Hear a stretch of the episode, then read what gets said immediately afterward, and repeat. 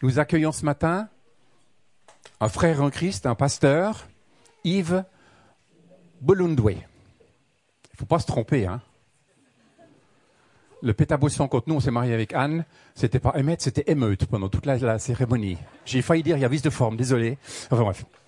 Yves, il est pasteur à Lausanne, à, l'église Home, qui se trouve, qui se réunit au Casar, euh, tout près de la place La Riponne, ou juste à côté de l'église catholique Saint-Valentin. Vous voyez où c'est? Ça va? En tout cas, on est réjouis de t'avoir avec nous. Bienvenue. Euh, j'ai eu l'occasion aussi de l'entendre une fois, une pastorale que nous avions dans notre fédération d'église, et c'était riche, bon et juste bénissant, quoi. Alors, je prie pour toi.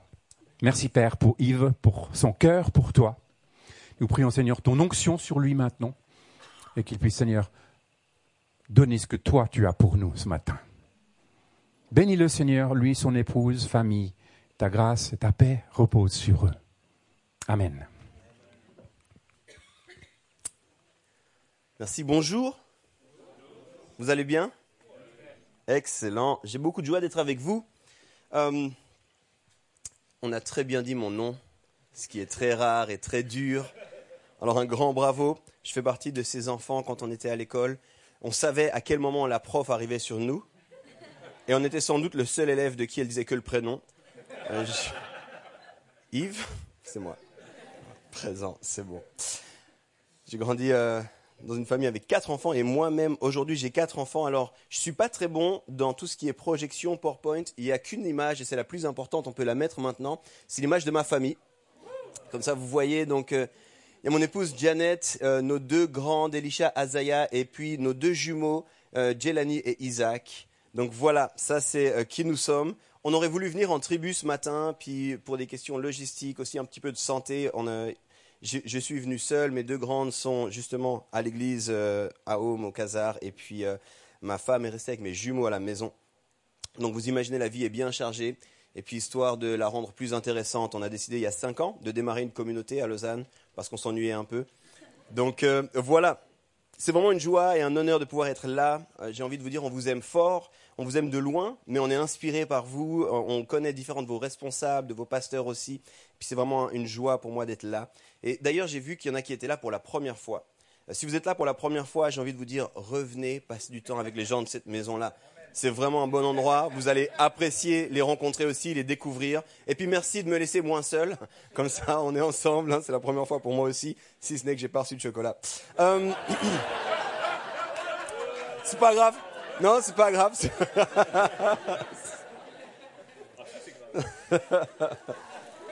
ok. Maintenant, on est vraiment ensemble. Maintenant. ça doit être ma faute, c'est ça. J'ai pas levé la main, c'est ma faute. Excellent. Ce matin, j'ai envie de parler avec vous de l'importance d'être en relation de façon intergénérationnelle. L'importance de vivre des générations connectées. Les relations, c'est un thème que vous avez abordé en début d'année. Si vous êtes là et vous venez régulièrement, vous avez parlé un petit peu des relations, si je ne me trompe pas. Et je crois que cette idée, elle est plus largement pas simplement une série ou un thème que vous avez abordé, mais c'est vraiment sur le cœur de cette Église. Euh, je crois aussi avec les projets qui s'en viennent, les rêves qui sont là. Euh, je ne sais pas s'il y a des prophéties ou pas, mais en tout cas, je crois, moi, que Dieu a des choses pour vous qui sont en lien avec justement cette idée des relations. Et je crois que cette idée des relations, elle est aussi tout à fait sur le cœur de Dieu, en particulier les relations intergénérationnelles. Pensez-y avec moi un instant, je ne sais pas ce que vous connaissez ou pas de Dieu, mais il est souvent euh, dit, il est souvent appelé le Dieu d'Abraham, d'Isaac et de Jacob. Rien que là-dedans, il, il, se révèle comme le Dieu de plusieurs générations. Et c'est vraiment intéressant qu'on creuse un petit peu cette idée. C'est aussi un sujet qui est cher à mon cœur. Je ne suis pas né directement dans l'Église ou comme certains disent entre deux pages d'une Bible. J'ai rejoint en suivant ma famille euh, l'église quand j'étais dans la préadolescence. Par la suite, j'ai quitté l'église, blessé à cause du groupe de jeunes. C'est assez rare qu'on entende ça. Souvent, les jeunes euh, s'accrochent à l'église pour le groupe de jeunes. Moi, je fais partie de ceux qui sont partis de l'église à cause des jeunes. Euh, au début de ma vingtaine, j'ai vécu une forme de retour à l'église et j'ai été accueilli par l'amour des anciens. Je suis arrivé dans une église où la moyenne d'âge devait être environ de 75 ans, plus ou moins il y avait deux enfants bébés et puis euh, une famille. C'était moi, je connaissais déjà les autres enfants, c'est bien. Euh, mais je suis vraiment revenu, puis ça m'a touché, j'en reparlerai un petit peu après.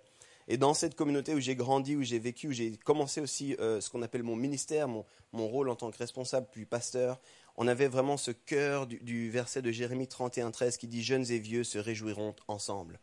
Et c'était quelque chose qui était vraiment sur le cœur de nos, anciens, de, de l'équipe pastorale. C'était quelque chose qui était important.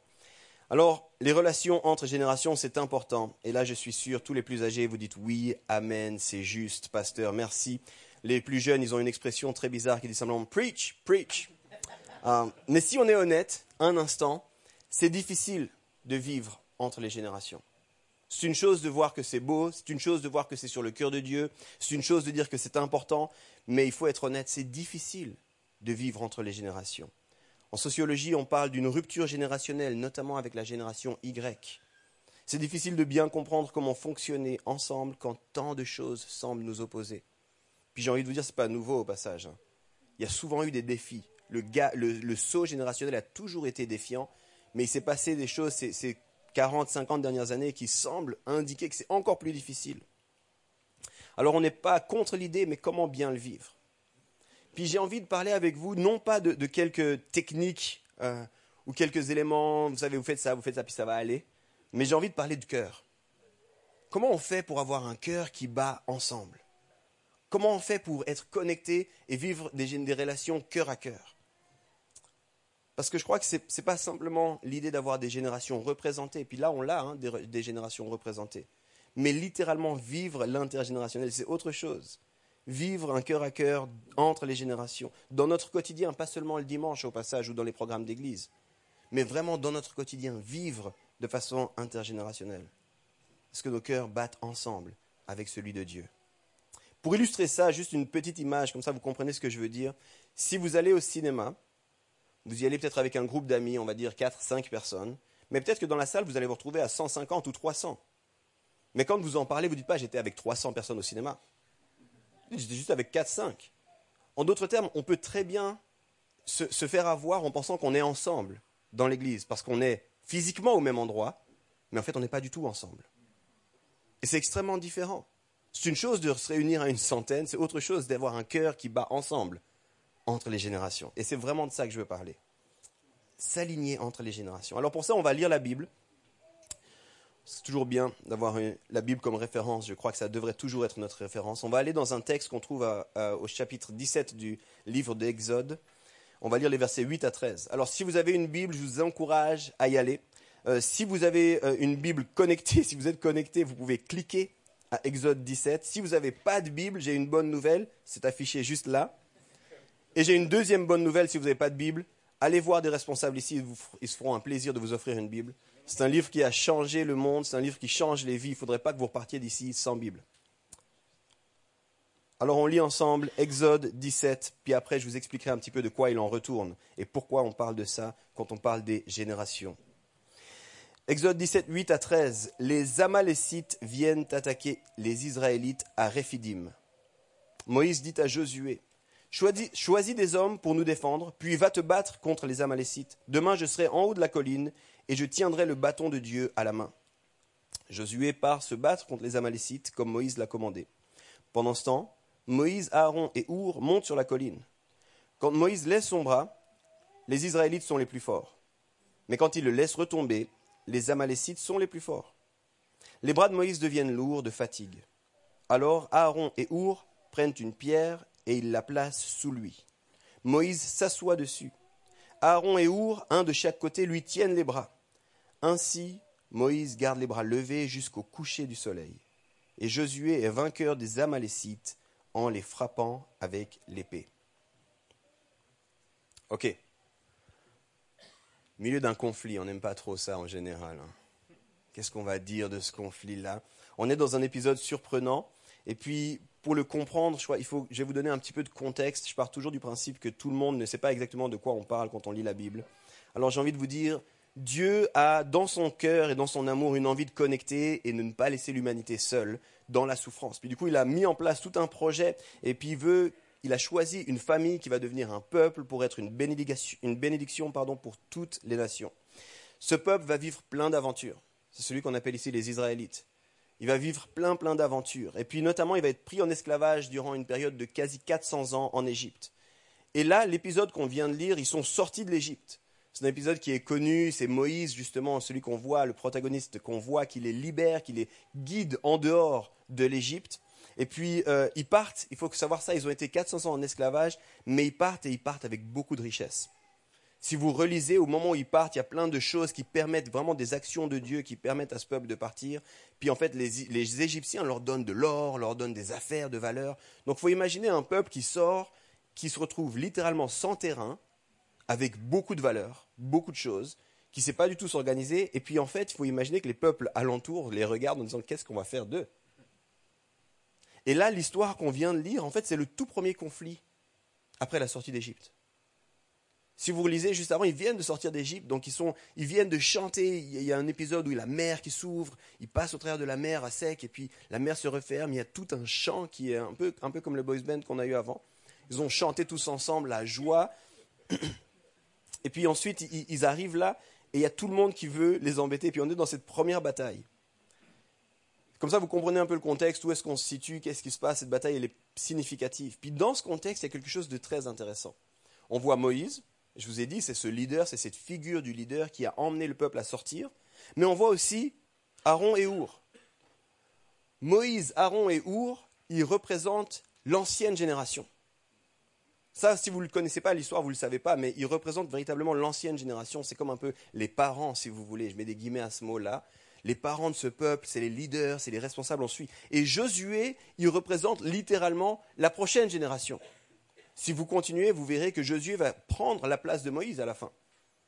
Donc il représente véritablement la jeune génération. Alors quelques éléments que j'aimerais noter, puis ensuite on va aller dans le message.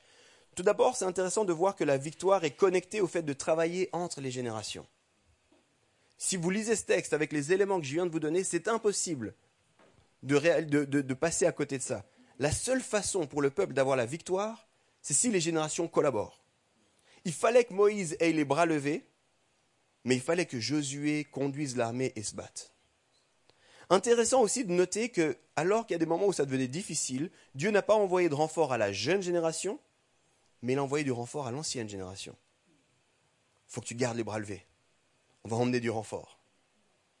Intéressant aussi de noter que Moïse dit à Josué quoi faire, il le dit très clairement. Toi, tu vas, tu fais ça. Mais en même temps, lui, ne va pas se reposer.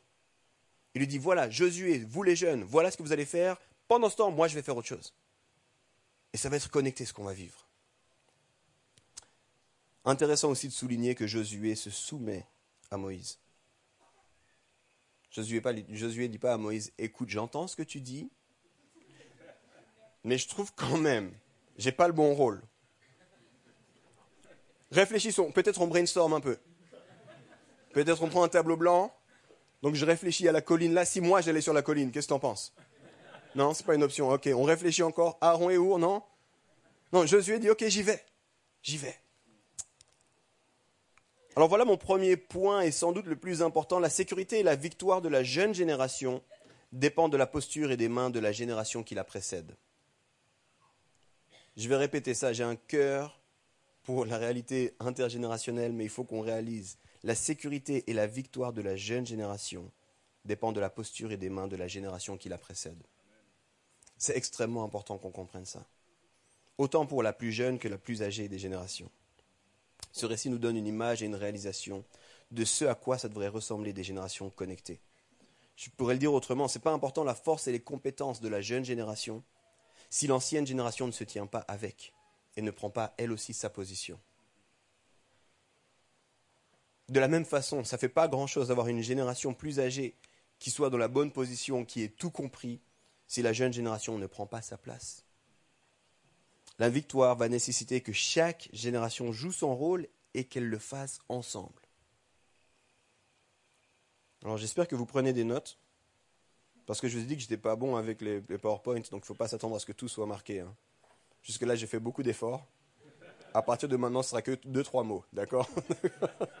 Donc, je vous encourage de prendre des notes. Euh, pour ceux qui n'aiment pas prendre des notes, juste euh, petite information, il n'y a pas de test après. Donc, prenez pas des notes pour un examen ou quoi, ni ici, ni au paradis d'ailleurs. Si je vous encourage à prendre des notes, c'est qu'on écoute différemment quand on écoute de façon active. C'est principalement pour ça. Alors je vais voir avec vous ce matin trois ingrédients pour vivre des cœurs alignés. Le premier ingrédient, c'est de la collaboration. Il va falloir de la collaboration. En fait, au départ, je voulais dire de la soumission, mais c'est un mot qui nous met tous mal à l'aise. Hein. Enfin, la plupart. C'est plus tellement à la mode. Mais regardons un peu la collaboration ici qui se passe. On relit le verset 10 ensemble. Josué part se battre contre les Amalécites comme Moïse l'a commandé. Une autre traduction le dit encore plus directement. Josué se conforma à ce que Moïse lui avait dit. Vraiment intéressant. On voit ici la jeunesse, ou la jeune génération qui écoute et qui se soumet à la génération qui la précède. Mais comme je l'ai dit aussi, on voit la génération plus âgée qui est aussi en action. Une génération qui ne se lasse pas, qui croit, qui espère, qui n'hésite pas à faire sa part. C'est intéressant quand Moïse devient fatigué, il dit pas bon, j'ai assez prié. Non, il appelle ses amis, venez m'aider les amis. Faut encore compris, regardez ce qui se passe. C'est pas fini. Pour donner une version plus contemporaine, moi je vois Moïse qui est en train de prier sur ses genoux pour la jeune génération. Et quand il devient un peu fatigué de prier, il y en a qui ont déjà été fatigués de prier ici Je suis le seul alors Ok, quelques mains, quelques mains. Des fois, on devient fatigué de prier. J'imagine Moïse qui devient fatigué de prier, qui se dit, ok, j'ai la bonne solution, je vais créer un groupe WhatsApp. Aaron, Our, ajouté au groupe. Les gars, alors que je priais pour la jeunesse, je suis comme fatigué. Je vois pas les, vois pas les fruits. J'ai l'impression que ces jeunes ne m'écoutent pas. Écoutez, priez avec moi. C'est vraiment ça qui s'est passé. Certains ici, vous priez depuis des années. Vous espérez. Peut-être même que vous êtes un peu fatigué. Il y a ces projets, il y a ces rêves, le nouveau bâtiment, et, en même temps, vous aimeriez encore, mais vous êtes un peu fatigué. Puis je comprends, c'est légitime. Je suis venu vous dire, n'abandonnez pas. N'abandonnez pas. La réussite de la jeune génération dépend de votre posture actuellement.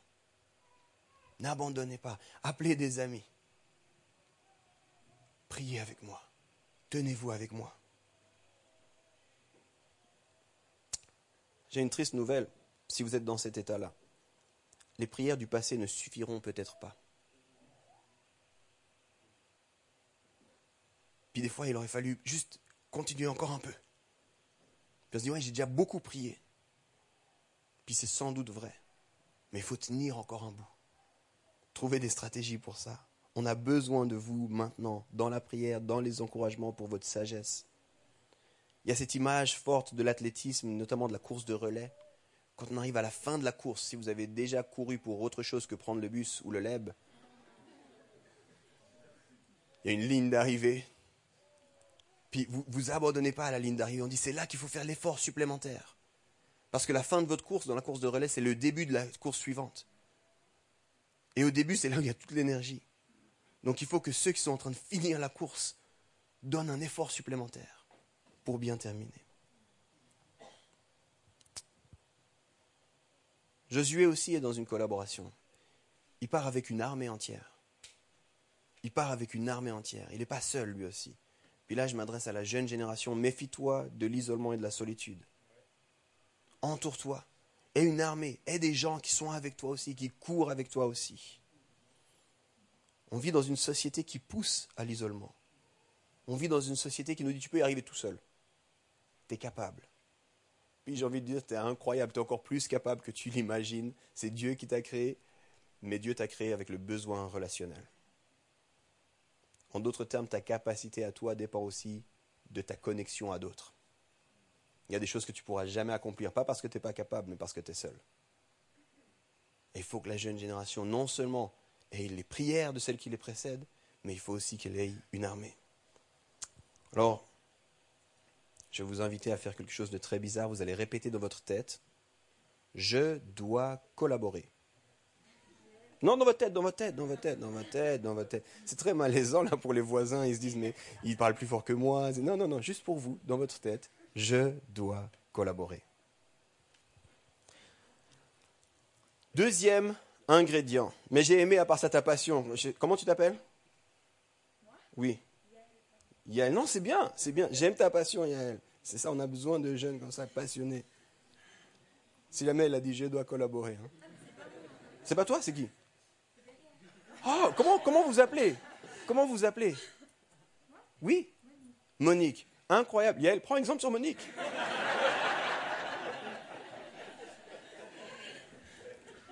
Merci Monique. Merci beaucoup. Yael, je t'embête. Hein. Excuse-moi. Deuxième ingrédient, pour ceux qui prenaient des notes, ils se disent, mais on était déjà... Au... Non, non, deuxième ingrédient. Il y avait un premier point, ensuite un ingrédient, maintenant on est au deuxième ingrédient. L'humilité. L'humilité. Imaginez un instant Moïse dire, bon, il y a une armée qui arrive, on dirait que c'est des guerriers, les guerriers Josué, c'est un peu ton truc, vas-y. Tu vas, nous on se retire, on va se mettre à l'abri. Courage, tu m'appelles quand tu as fini, ou alors, tu me fais un de ces trucs de jeune, tu m'envoies un message Facebook. Et imaginez Josué qui lui répond Quoi? Facebook? T'es tellement dépassé, Moïse, tu connais même pas TikTok? Ok, boomer, moi j'ai pas besoin de toi, ni de tes emails. Imaginez un peu cette discussion, mais ça ressemble beaucoup plus au type de discussion qu'on a aujourd'hui. Mais imaginez un peu ça. Et l'un qui va, l'autre qui va, puis les Amalécites qui viennent parce qu'ils voient un peuple en position fragile, avec des richesses. Ils voient un peuple déconnecté, fracturé. Dans ce récit, on est face à des générations connectées, mais pour vivre cela, il faut qu'on réalise l'importance d'être humble. Il y a une pasteur, Becky Johnson, qui euh, le dit ainsi, là où tu trouves des personnes déconnectées, tu trouves souvent de l'arrogance.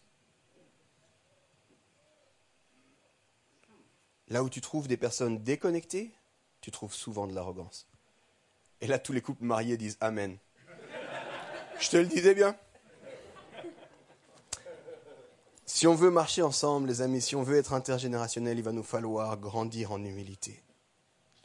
Ici, on a un jeune qui incarne, représente la force, la jeune génération, le leader de demain. Et il est comme en train de dire qu'est-ce qu'on doit faire? Qu'est-ce que je dois faire, Moïse? Qu'est-ce, que, qu'est-ce qui se passe? Comment est-ce que tu vois les choses, Moïse? Qu'est-ce que tu crois que je peux faire ici? Puis la génération d'avant, représentée par Moïse, qui lui dit Hé, tiens bon, courage, t'es pas seul. Vas-y, bats-toi, mais tu peux compter sur moi. Puis c'est intéressant parce que la position de Moïse, alors, on pourrait penser stratégiquement que c'est une position de repli, mais c'est aussi une position où il voit ce qui se passe. Il n'est pas caché dans le lieu secret, il n'est pas au souterrain. Il a pris de la hauteur pour voir ce qui se passait. C'est-à-dire que pendant sa prière, il voulait voir est-ce que, est-ce que mes gens à moi, est-ce que ma famille à moi est en train de gagner? Moïse dit, vas-y, tiens bon, compte sur moi, je prie pour toi, je ne te lâche pas. Et encore une fois, quand la fatigue arrive, il appelle ses amis. Hé, les jeunes ont besoin de nous, prions pour eux davantage. L'humilité, c'est une clé pour des relations sincères. Je vais vous poser une question, répondez pas s'il vous plaît, ce serait très malaisant. Combien de personnes ici peuvent dire je suis super proche et vraiment c'est mon meilleur ami, cette personne tellement imbue d'elle-même et arrogante? La plupart du temps, on n'a pas envie d'être proche de quelqu'un comme ça, n'est-ce pas? Est-ce que nous, on ne l'est pas des fois un peu? Imbu, arrogant, sûr d'avoir toutes les réponses. Il y a vraiment plein d'exemples dans la Bible d'humilité, de marche intergénérationnelle. Vous pouvez regarder Élie, Élisée, Isaac, Abraham, Esther, Mardoché, Ruth, Naomi, Paul, Timothée. Vous verrez à chaque fois ces exemples-là d'une personne plus âgée qui chemine avec quelqu'un de plus jeune et vous voyez cette humilité dans les relations. C'est fascinant. J'aime beaucoup l'exemple de Esther et Mardoché notamment. Esther avait pour destinée de libérer le peuple juif, littéralement de sauver le peuple juif à un moment donné. Et puis si tu lis l'histoire, c'est fou de voir la dynamique relationnelle entre Mardoché et Esther. Dans la Bible, c'est le livre d'Esther, mais le livre commence par Il était une fois un homme. C'est très bizarre. Et tout du long, vous voyez cette relation entre les deux fascinante. Puis Mardoché, c'était comme un peu un oncle lointain qui a adopté Esther quand elle était encore jeune. Et on nous dit qu'elle l'écoutait et qu'elle lui obéissait avec humilité on nous dit que Mardoché allait devant le palais pour prendre des nouvelles d'Esther. Puis on nous dit que des fois il attendait et c'est comme s'il faisait les 100 pas. Puis il demandait est-ce que vous avez des nouvelles d'Esther? Qu'est-ce qui se passe pour Esther? Où est-ce qu'elle en est? J'aime tellement cette attitude de la génération d'avant qui prend des nouvelles, qui veut savoir, qui se rend disponible, qui n'a pas peur de faire l'effort. J'ai besoin de savoir ce qui se passe pour la jeune génération. Et en même temps, dans cette histoire, il y a quelque chose de fascinant. On nous dit que Esther, qui est sur le point de devenir reine, qui est vraiment avec le sommet de ce que vous pouvez imaginer, des plus beaux habits. Elle écoutait son vieil oncle pour les conseils de beauté. Je m'adresse aux jeunes filles ici. Imagine un instant, tu sais, ton oncle un peu bizarre là. Pas l'oncle cool direct, hein. L'oncle un peu, un peu plus lointain. Faudrait que tu essayes ce parfum que je t'ai acheté. C'est quoi cette histoire?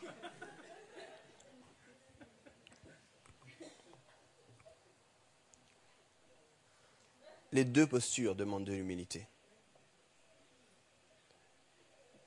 être rendu, être arrivé au stade de Mardoché et continuer d'aller faire l'effort, d'aller prendre des nouvelles, d'aller demander mais qu'est-ce qui se passe? Et des fois, ça pour moi, ça représente tellement la jeune génération d'aujourd'hui. Des fois, Esther ne peut pas tout de suite répondre à Mardoché. Elle est dans le palais, il y, a, plein de choses, elle ne peut pas juste sortir tranquillement comme ça. Elle est une potentielle future reine. Mardoché attend. Mardoché attend. Il fait les 100 pas. Qu'est-ce qui se passe? Il s'inquiète. Et vous pouvez laisser un message pour Esther de ma part. Et de temps en temps, il laisse même un message à quelqu'un d'autre pour Esther. Quelle humilité. Mais je pense à une Esther qui ne se dit pas arriver dans le palais. Ouais, c'est bon, maintenant je suis au palais, merci tonton, mais euh, à partir d'ici je prends la relève, d'accord, t'en fais pas. Non, non. Qu'est-ce que tu penses, tonton? Qu'est-ce qui se passe? Puis au passage, si vous lisez l'histoire d'Esther, vous verrez qu'il n'était pas en odeur de sainteté pour tout le monde, un hein. Mais elle, n'avait pas honte de retourner vers lui. Qu'est-ce qui se passe? Qu'est-ce que tu penses? Les deux postures et les deux générations doivent grandir en humilité si elles veulent marcher ensemble. J'ai envie de m'adresser aux jeunes ici. Peut-être que la percée que tu attends dans ta vie est liée au fait d'aller écouter les conseils d'un ou d'une Mardoché. Peut-être que tu es jeune, tu, dis, mais, mais je suis sûr, j'ai reçu des paroles dans ma vie, je, je sais que j'ai un projet, j'ai une destinée, mais pourquoi ça ne marche pas? Et peut-être, juste peut-être, qu'il faut que tu te connectes avec des, Mardochés dans ta vie. Des gens plus âgés qui prient pour toi, parce que dans l'histoire qu'on a lue au départ, quand le bras de Moïse descendait, Josué perdait. Peut-être que tu es en train de perdre en ce moment, peut-être que tu perds de la vitesse, tu perds du momentum dans ta vie, pas parce que tu fais les mauvaises choses, mais parce qu'il y a des bras qui sont en train de se descendre. Puis je m'adresse aussi aux plus âgés. Il est peut-être temps d'aller vers la jeune génération et s'enquérir, comme Mardoché. Comment vous allez? Qu'est-ce qui se passe? Qu'est-ce que vous vivez? Comment on peut prier pour vous?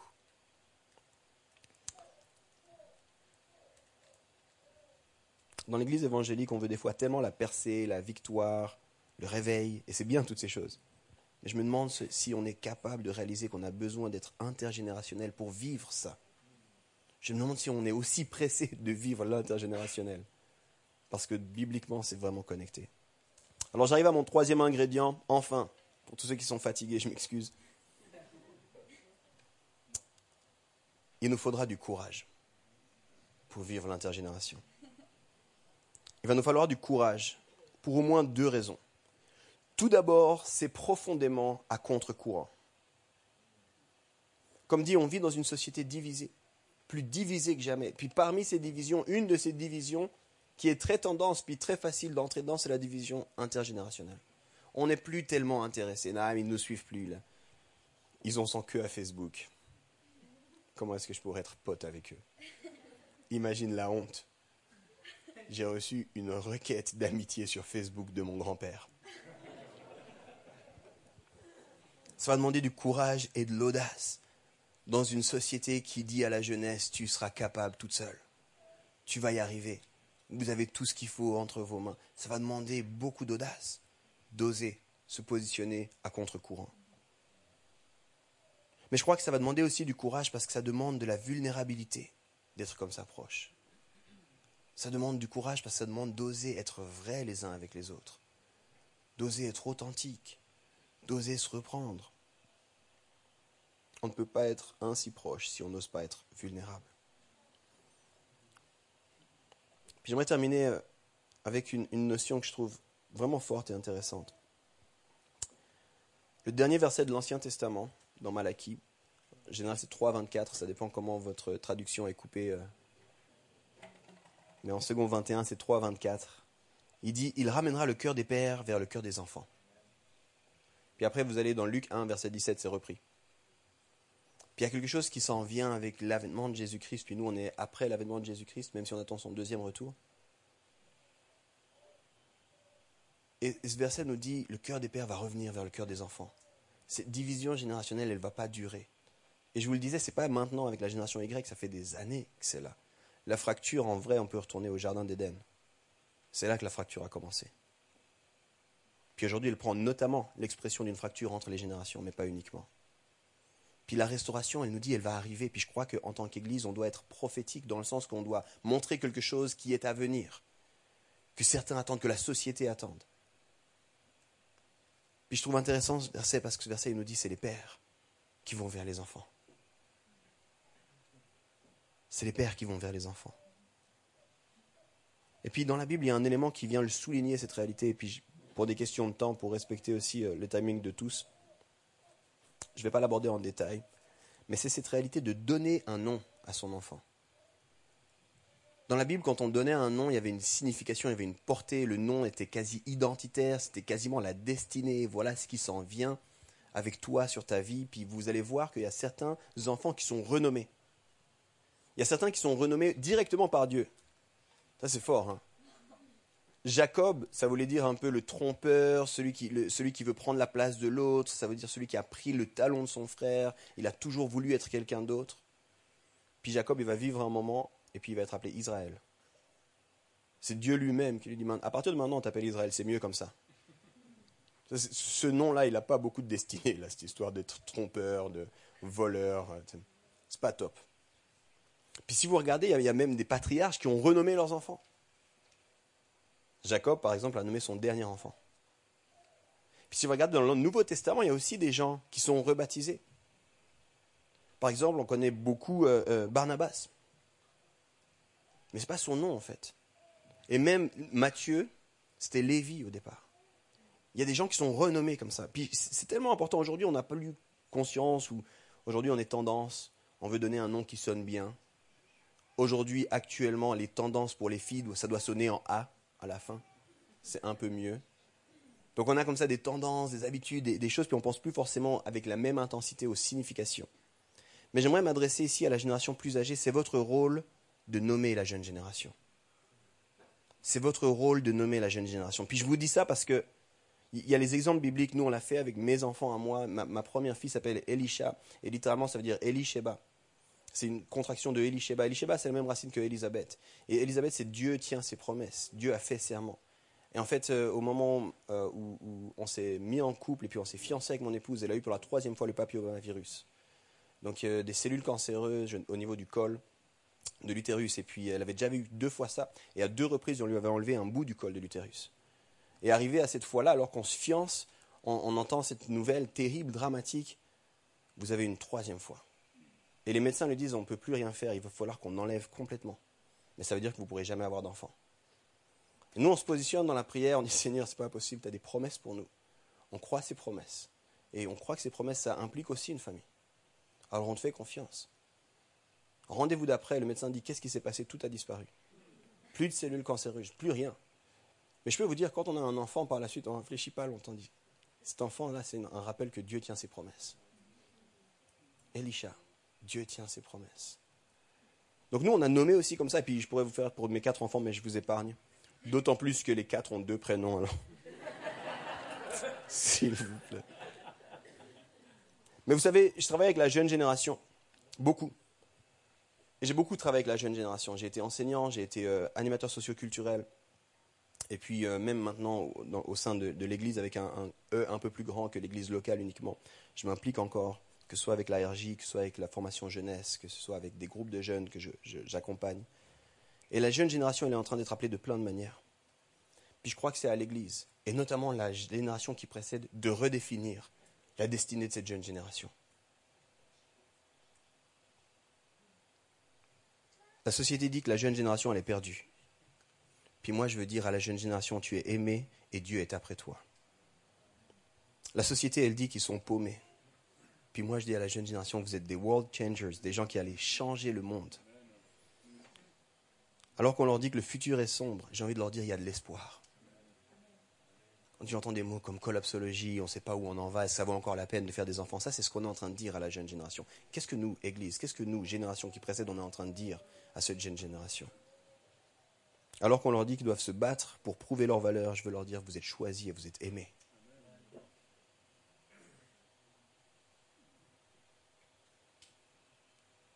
Alors je termine avec ça, ça demande de l'audace aussi de faire ça. Ça demande de se positionner. Puis je vous raconte une dernière histoire. Pendant ce temps, le groupe de musique pouvait revenir. Je vous disais, quand euh, je, suis parti à un moment de l'église, et, quand je suis parti de l'église, je suis parti parce que j'ai été blessé par le groupe de jeunes. Et puis au travers de cette blessure, il y a eu toute une quête identitaire aussi pour moi de, rechercher. Et puis j'étais extrêmement en colère, j'étais extrêmement en- en- dans une forme de rébellion, dans une forme de blessure, pas seulement dans l'église, dans plein de choses. Euh, l'église c'était un élément fort. Le deuxième élément fort, c'était ma couleur de peau. Si vous ne l'aviez pas remarqué, je ne suis pas tout à fait blanc. C'est pas juste le bronzage d'un beau mois de mai. Désolé pour ceux qui espèrent, mais si moi aussi je sors un peu plus, peut-être. Non. Mon père est du Congo, ma mère est suisse. Et j'ai grandi avec ce, ce dilemme de devoir être métisse. Et regard des autres par rapport à ça. Le regard de jamais vraiment savoir est-ce que je suis blanc, est-ce que je suis noir, qu'est-ce que ça veut dire? Parmi les blancs, je suis noir, parmi les noirs, je suis blanc. Et je bataillais aussi avec ça. Je bataillais avec l'Église qui me semblait vraiment être dépassée, ne pas m'accepter, ne pas me comprendre. Je bataillais à plein, plein, plein d'égards. Et quand je suis arrivé à l'Église, dans ma vingtaine, il y avait deux dames qui étaient à l'entrée, Léa et Marthe. Plus de 70 ans les deux. Et, et il n'y avait rien qui pouvait me donner envie d'aller vers elles. Mais littéralement rien. C'est le moment malaisant, il faut que je passe par vous parce que je vais être derrière vous en fait. L'équipe d'accueil. Hein. Puis moi, j'étais dans cette rébellion, puis j'étais avec un style qui, disait cette rébellion. J'avais des, t-shirts qui disaient cette rébellion, j'avais un look qui disait cette rébellion, qui parlait de ça, pour que ce soit évident pour tout le monde. Je me souviens encore aujourd'hui, Léa est morte depuis, mais, mais Marthe est toujours là. Puis ça reste une personne, elle a beaucoup de peine à parler maintenant. Mais à chaque fois qu'on se voit, on pleure dans les bras l'un de l'autre. Et je me souviens quand elles m'ont pris dans les bras et qu'elles m'ont dit on était tellement impatients que tu viennes ici. Et moi, je me disais à qui qui est impatient de me voir, moi? Elles représentent tout ce qui me dérange, en fait. Elles sont blanches, elles sont vieilles, elles n'ont pas le style, elles ne peuvent pas me comprendre, elles n'ont aucune idée du basket, on ne peut même pas parler de basket ensemble, on ne peut pas parler de musique ensemble. Mais elles m'ont dit ces mots-là. Et ces mots-là, ils ont imprégné mon cœur. Il y avait un endroit où j'étais désiré, il y avait un endroit où j'étais vu, il y avait un endroit où j'étais accepté. Vous savez, je pense que dans toutes les familles, on a des règles, des traits de culture. Certaines sont dites, la plupart ne sont pas dites. C'est comme des fonctionnements. Par exemple, il y a une règle dans ma famille, je dis toujours à mes filles, mes garçons vont l'entendre bientôt, ils ne parlent pas encore. Il y a cinq mots qu'on doit toujours dire dans cette maison. Bonjour, au revoir, merci, pardon et s'il te plaît. Puis ça, je les embête avec ça. Je leur dis ça, ça m'est égal de savoir si vous êtes fatigué, motivé, pas motivé, si vous êtes contente, pas contente. Ces mots-là, tout le monde a toujours le droit de les entendre. Dans toutes les cultures, il y a des acceptables et des non acceptables. Puis je crois qu'en tant qu'Église, on devrait réaliser que c'est non acceptable de ne pas vivre les générations connectées. On devrait développer des églises où on dit c'est pas possible ici. Ça veut dire qu'on développe un type d'église où quand quelqu'un commence à descendre, diminuer l'autre, on n'écoute pas ici, je suis désolé. On ne parle pas comme ça ici en fait. On accueille la jeune génération, on encourage la jeune génération, on prie pour la jeune génération. La jeune génération, on honore la génération qui précède, on va chercher les conseils vers cette génération, on se soumet à cette génération, on travaille connecté. Et j'aimerais vraiment ça pour vous. Alors on va prier. Et puis alors que la musique reprend, on va vous laisser quelques instants pour réfléchir. J'ai prié humblement pour vous. La plupart, on ne se connaît pas, mais il y a deux choses que je peux vous